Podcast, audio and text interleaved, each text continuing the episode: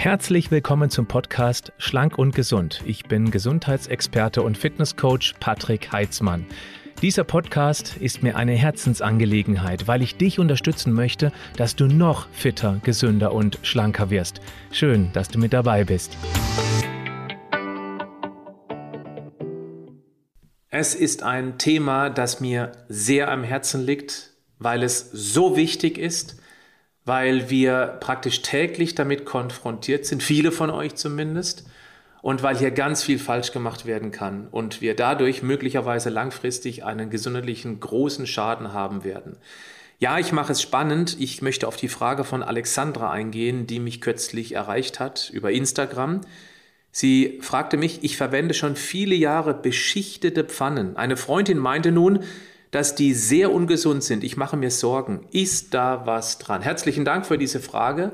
Es ist ein Thema, mit dem ich mich tatsächlich ähm, insbesondere seit einem bestimmten Film beschäftigt habe. Ich werde ihn gleich erwähnen. Denn das, was wir hier teilweise über Jahrzehnte schon verwendet haben, hat einen großen gesundheitlichen Einfluss auf uns. Und jetzt möchte ich gern loslegen. Ich bin zwar kein Koch, aber was täglich auch bei mir im Einsatz ist, braucht einfach eine Aufmerksamkeit. Deswegen habe ich auch recherchiert. Und dieser Film, der mich dann wirklich nachdenklich gemacht hat, den könnt ihr euch gerne mal anschauen. Der heißt Vergiftete Wahrheit. Da geht es nämlich um Teflon. Es gibt ganz große Unterschiede bei diesen beschichteten Pfannen oder auf was man achten sollte. Und deswegen möchte ich sogar ein bisschen, ja, vielleicht ein bisschen übertrieben sagen, dass dieses Video auf lange Sicht gesehen Leben retten könnte oder zumindest eine schlimme Erkrankung verhindern könnte. Oh, ich mache es spannend. Ich werde jetzt erstmal anfangen, aus welchem Material die Pfanne in deiner Küche lieber nicht bestehen sollte. Aus Kupfer, aus Aluminium und eben aus Teflon. So, wieso, wieso, wieso sollte man solche Pfannen nicht benutzen? Eine Kupferpfanne, immer einfach eine klassische Kupferpfanne. Kupfer ist, ein, ist als Spurenelement sehr wichtig, gar keine Frage, hat ganz wichtige Aufgaben. Aber größere Mengen wirken eben dann toxisch. Das heißt, die Dosis macht hier das Gift. Deshalb würde ich immer Kupferpfannen empfehlen, die mit Achtung Keramik oder Eisen beschichtet sind.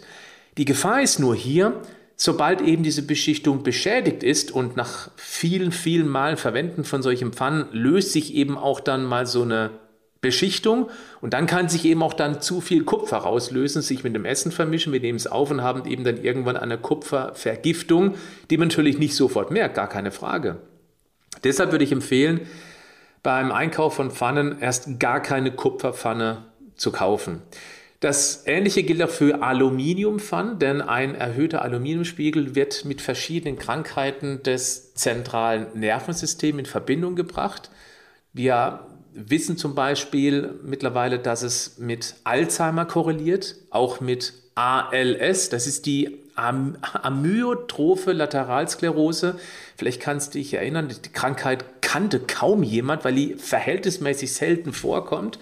Aber dann gab es mal vor vielen Jahren die Ice Bucket Challenge. Ich glaube vor fünf oder sechs Jahren, wo man sich dann so ein Eimer Wasser oder mit Eis über den Kopf schütten sollte und dann eben andere, ähm, ein, äh, andere ähm, aufrufen sollte, das nachzumachen. So wurde eben dann viel Geld gesammelt von jemandem, der da schwer betroffen war.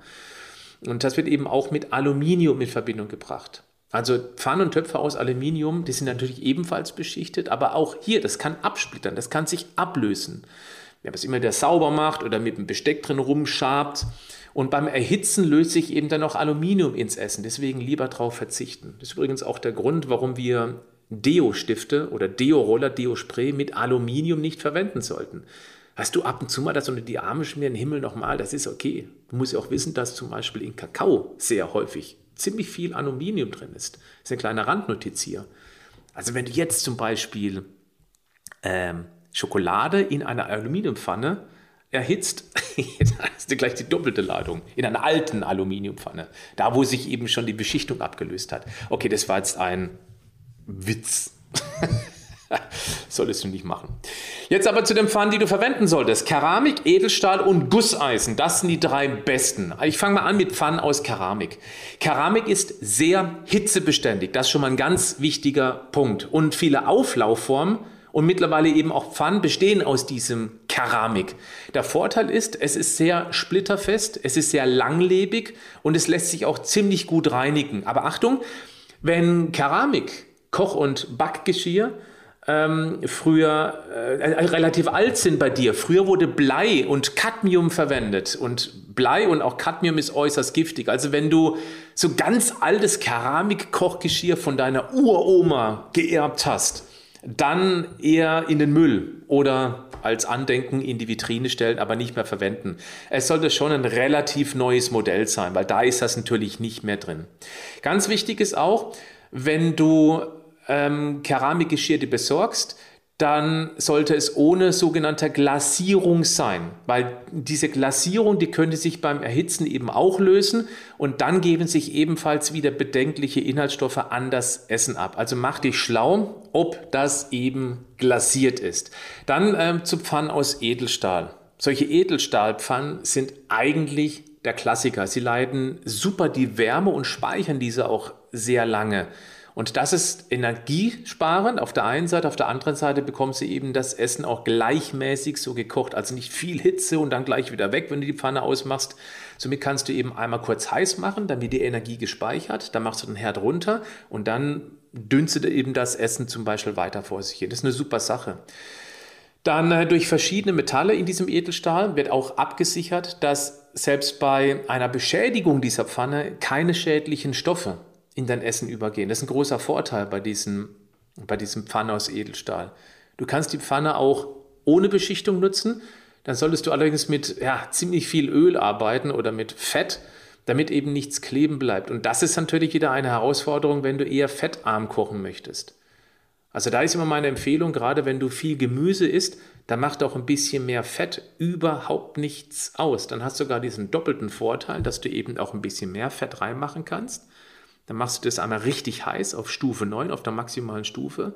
Dann ist die Wärme gespeichert. Dann machst du das Gemüse rein und dann kannst du wieder ausmachen. Und dann gibt die, wird die Wärme kontinuierlich an dieses Gemüse abgegeben und dünstet eben auch so sehr vitalstoffschonend durch. Das ist natürlich ein großer Vorteil. Was auch wichtig ist, Edelstahlpfannen, die können in der Spülmaschine gereinigt werden. Und die rosten dabei nicht. Und wenn sich deine Edelstahltöpfe oder Pfannen so farblich verändern oder auch stumpf werden, das wäre dann das Signal, wo du dir Gedanken machen solltest, dir bald neue zu besorgen. Das Problem ist hier, ähm, ja, wie gesagt, es ist sehr gesund, aber eben du musst hier zwangsläufig mit mehr Fett arbeiten. Und da musst du eben wissen, ob du das möchtest. Dann Pfannen aus Gusseisen, die sind sehr schwer, da musst du also beidhändig anpacken, die sind auch kratzfest und die halten schlicht ewig und äh, ja, wenn überhaupt, das ist ja Eisen, wird auch nur sehr wenig Eisen an die Lebensmittel abgegeben. Und das ist in dem Fall hier unbedenklich, weil die allermeisten Menschen sind auch deutlich Eisen unterversorgt. Und diese homöopathischen Mengen, die da vom Eisen sich rauslösen, die machen da mit Sicherheit keinen äh, negativen Einfluss auf deinen Stoffwechsel. Es ist halt eben so, dass man die auch richtig bedienen muss. Das heißt, die Pfanne muss zuerst richtig heiß werden, dann etwas Fett rein und dann eben direkte Lebensmittel dazu. Das ist also ähnlich wie ähm, das gerade eben mit der Pfanne aus Edelstahl. Ja, dann Vorbehandlung ist nötig. Das ist vielleicht auch noch ein wichtiger Punkt, weil die meisten Pfannen aus Gusseisen sind unbeschichtet und die müssen vor dem Erstgebrauch mit Fett eingebrannt werden. Es gibt aber mittlerweile schon eingebrannte Gusseisenpfannen, also kannst du dich auch darüber informieren. So, das Material ist leider eine kleine Diva. Die Reinigung, die ist ziemlich kompliziert. Du musst erst die Pfanne abkühlen lassen und dann sanft auswischen und vor allem auch ohne Schwamm, nur leicht abspülen. Also nichts irgendwie rumkratzen und auch auf gar keinen Fall Spülmittel verwenden. Das macht vielleicht eben danach dann ein bisschen mehr Arbeit. Ja, das solltest du wissen. Und wichtig ist auch bitte Augen auf beim Kauf, denn billige Gusseisenpfannen, da sind möglicherweise Schwermetalle drin. Also das Eisen ist dann kein Problem, aber eben eventuell irgendwelche Schwermetalle. Deswegen auf die Ausschreibung der Firmen achten und dann wirklich auch wissen, wo das Material herkommt und dann lieber ein bisschen mehr Geld ausgeben für eine Firma, die in Deutschland ansässig ist und ähm, eben dann ganz klar auf Schwermetalle verzichtet. Ich würde es nicht aus zum Beispiel asiatischen Ländern kaufen, weil die Gefahr ist immer da, dass da irgendwas verarbeitet ist, was auch beim, ähm, beim äh, Ausschreiben schlichtweg einfach weggelassen wird. Ja, das wäre meine Empfehlung. Gut. Wenn jetzt eine Pfanne beschichtet ist, was gilt es da zu beachten? Am allerbesten ist immer noch das Unbeschichtete, also sprich Gusseisen oder Edelstahl. Wenn beschichtet, dann die richtige Art der Beschichtung. Und auch die Behandlung ist dann ganz wichtig, weil genau sonst könnte es nämlich dann mit einer Beschichtung, wenn es falsch behandelt wird, gesundheitlich ein echtes Problem werden.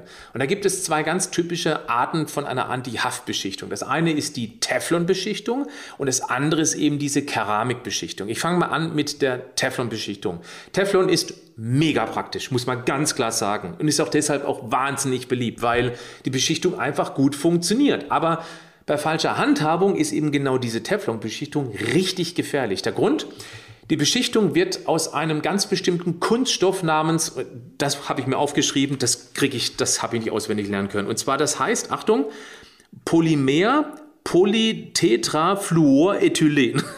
Soll ich nochmal? Polymer Polytetrafluorethylen oder ganz kurz PTFE. Daraus wird es eben hergestellt. Und jetzt kommt der Hammer. Früher enthielt dieser Kunststoff dann noch, das ist das zweite kryptische Wort, Perfluoroktansäure, PFOA. Das war früher drin. Und das ist nicht nur für die Umwelt ganz, ganz übel, weil es nicht abgebaut werden kann, weil das nicht abgebaut werden können, erklärt er, warum es für die Gesundheit ein Riesenproblem sein kann. Das kann schwerste Gesundheitsschäden verursachen.